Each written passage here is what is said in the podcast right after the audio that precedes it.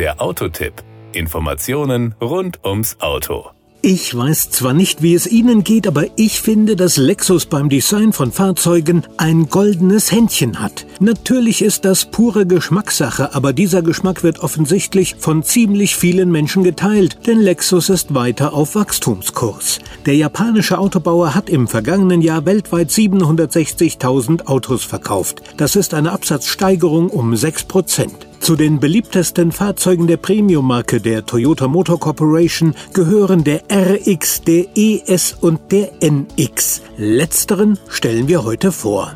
Power und Drive den Lexus NX gibt es natürlich in unterschiedlichen Varianten. Aktuell kann man zwischen dem 350h mit Front- oder Allradantrieb und dem generell Allradgetriebenen 450h wählen. Wir hatten den NX 350h im Test als Luxury Line. Da ist der Allradantrieb vorgegeben. Beim NX 450h ist man mit 309 PS unterwegs, beim NX 350h sind 244 PS das Maß der Dinge. Auch völlig ausreichend. Hier wird der Sprint von 0 auf 100 kmh in 7,7 Sekunden absolviert.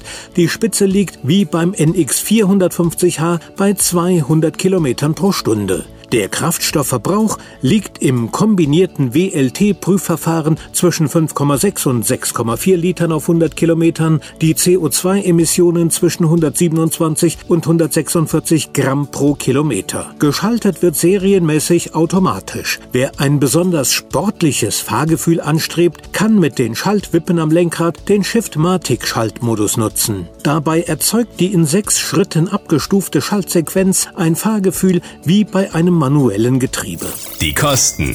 Ab 45.700 Euro können Sie NX-Eigner werden. Dafür bekommen Sie die frontgetriebene Version 350h Entry. Für den 450h müssten Sie hingegen mindestens 60.300 Euro hinlegen. Unser Testkandidat, der Allradgetriebene Lexus NX 350h Luxury Line, kostet 63.950 Euro. Und wenn Sie wollen, können Sie natürlich noch das eine oder andere extra ordern. Sei es eines der verschiedenen Pakete oder die eine oder andere Einzeloption. Das war der Autotipp.